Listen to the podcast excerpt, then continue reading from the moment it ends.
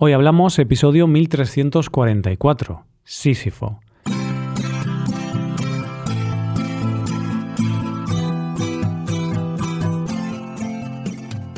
Bienvenido a Hoy Hablamos, el podcast para aprender español cada día. Puedes ver la transcripción, las explicaciones y los ejercicios interactivos de este episodio en nuestra web. Ese contenido te puede ayudar en tu rutina de estudio de español. Hazte suscriptor premium en hoyhablamos.com. Buenas, oyente, ¿qué tal?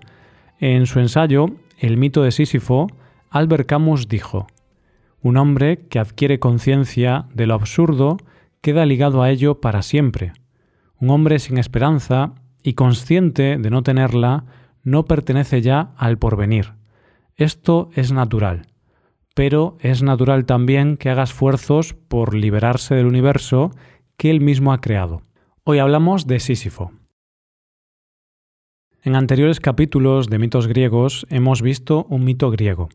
Hemos analizado qué pretendía explicar en su momento y qué nos ha llegado a nosotros de ese legado, tanto de enseñanzas como de palabras que hoy día utilizamos. Pero en el episodio de hoy vamos a hacer algo un poco diferente. No es que no vayamos a hablar de un mito griego, porque sí que vamos a hablar de uno. De hecho, tengo que reconocerte que es uno de mis favoritos, porque me impactó mucho hace años cuando lo conocí. También vamos a analizar el significado del mito. Entonces, ¿Qué va a haber de diferente en este mito? Pues que para intentar entender el significado del mito, vamos a hablar de un ensayo de Albert Camus, donde analiza el sentido de la vida basándose en este mito griego. El ensayo se llama El mito de Sísifo. Pero como no vamos a empezar la casa por el tejado, vamos a comenzar por el principio y vamos a conocer, en primer lugar, el mito de Sísifo. ¿Quién es el protagonista de nuestro mito de hoy? Sísifo era un mortal, hijo de los dioses Eolo y Enárete, y fue el fundador y rey de la ciudad de Éfira, que más tarde sería conocida como Corinto. Se cuenta que era astuto e inteligente, pero a la vez era ambicioso, manipulador y cruel. Hacía lo que fuera para conseguir su propósito e incrementar su riqueza y su poder. Tanto es así que se cuenta que la ciudad que fundó, Corinto, la rodeó de murallas para que todo el que quisiera entrar en ella tuviera que pagar. No tenía reparos en matar a viajeros y caminantes. Todo para tener más riqueza. Podemos decir que Sísifo era una joyita. Sísifo, un buen día, estaba en su palacio y vio pasar a un águila con una mujer en sus garras. Bueno, el problema era que el águila, en realidad, era una imagen de Zeus que había raptado a Egina, que era una ninfa e hija del dios de los ríos, Asopo. Sísifo, como buen gobernante astuto, era consciente de que valía más por lo que callaba que por lo que decía, y decidió guardar el secreto. Sabía que podía necesitar aquel secreto en cualquier momento. Y el momento llegó cuando Asopo, el padre de Egina, llega a Corinto preguntando por ella y decide preguntarle al rey Sísifo. Pero claro, Sísifo era consciente de que toda información tiene un precio y le dijo a Sopo que sí, que sabía lo que le había pasado a su hija, pero a cambio quería algo. ¿Y qué le dio a Sopo a cambio de la información? Una fuente de agua dulce para su reino, Corinto. Vamos a recapitular, oyente. Sísifo acaba de delatar a Zeus a cambio de una fuente, es decir, un mortal había delatado a un dios. Como te podrás imaginar, Zeus se cabreó mucho y envió a Tánatos, que era el dios de la muerte, para que matara a nuestro protagonista. Tánatos, que tenía un aspecto aterrador, que para eso era el dios de la muerte, acudió en busca de Sísifo, pero éste ni se inmutó. Sísifo fue capaz de embaucar a Tánatos y convencerlo para comer en una celda. Y allí consigue ponerle unos grilletes al dios de la muerte y lo encierra en la celda.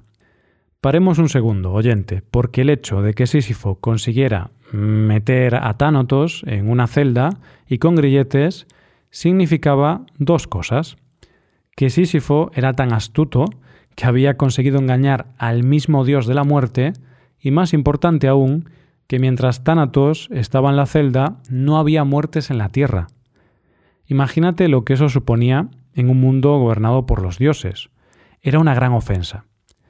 Esto, como no podía ser de otra manera, cabreó a Hades, dios del inframundo y hermano de Zeus, ya que al no morir nadie no tenía nuevas personas en su reino del inframundo. Este le dijo a su hermano que tenía que hacer algo, que tenía que buscar la manera de librar a Tánatos. Así que Zeus decide mandar a Ares, el dios de la guerra, a buscar a Tánatos para liberarlo, y también para llevar a Sísifo al inframundo. Mientras tanto, Sísifo era consciente de lo que había hecho, por lo que diseñó un plan para salvarse. Sísifo le pidió a su mujer expresamente que cuando él muriera no le rindiera las honras fúnebres.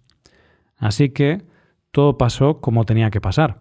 Ares liberó a Tánatos, mató a Sísifo y se lo llevó al inframundo.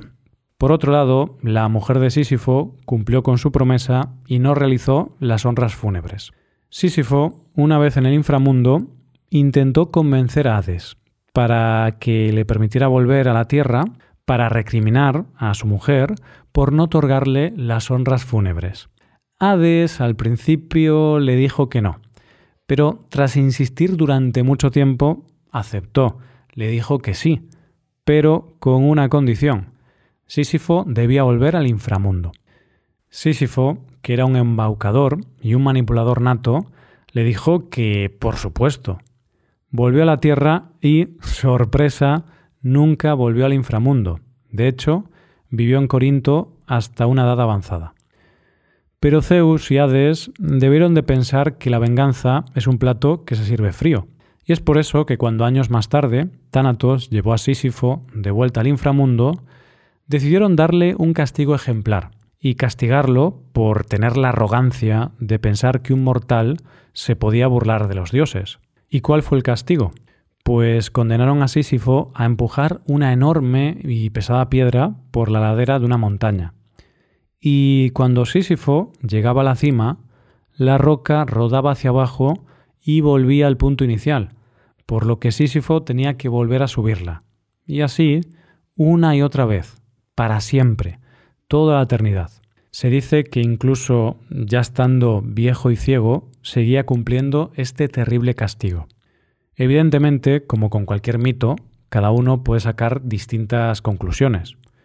Seguramente cuando este mito se extendió y se contó en la antigua Grecia, tenía una finalidad, que podría ser un ejemplo de un castigo de la arrogancia y la avaricia, un castigo dirigido a esa clase de personas embaucadoras y mentirosas que hacen lo que sea para ganar y enriquecerse.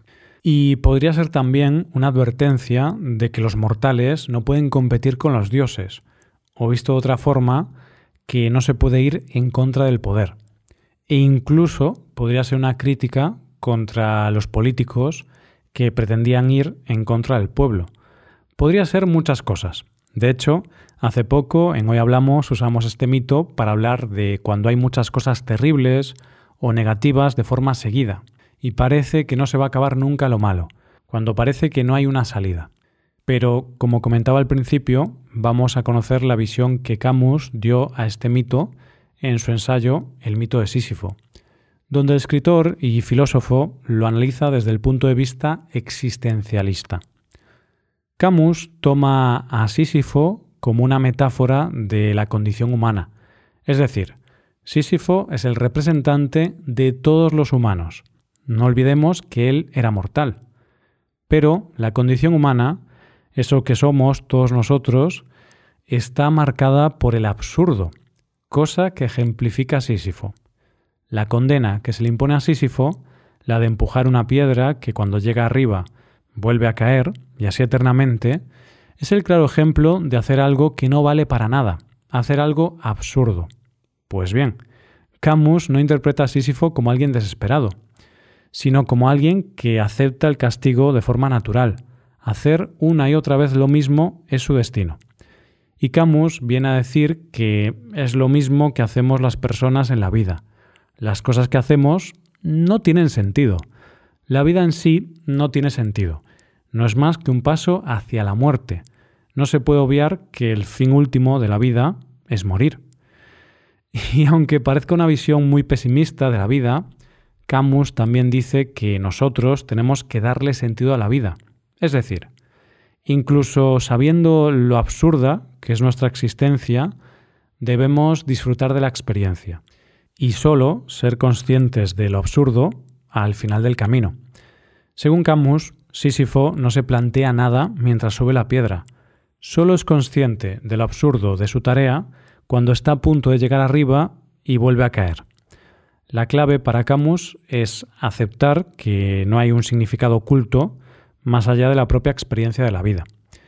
Y fíjate que la clave de todo esto es la aceptación. De hecho, Camus pone el ejemplo de un trabajo en una fábrica, que sería un poco rutinario y mecánico como el de Sísifo. Camus dice que ese trabajo, al igual que el del mito, es absurdo, pero no es trágico, del mismo modo que Sísifo es feliz. Lo único que puede llevar a la tragedia es ser consciente y racionalizar ese trabajo. Entonces, al hacerse consciente del absurdo, es cuando la tragedia llega. Soy consciente de que esta reflexión de Camus es bastante densa y puede que ahora mismo te esté doliendo la cabeza. Así que no me voy a alargar más y vamos a dejar el episodio aquí. A veces no te sientes un poco como Sísifo, oyente, haciendo una y otra vez lo mismo? ¿De qué sirve todo esto si al final vamos a estar todos muertos, tarde o temprano?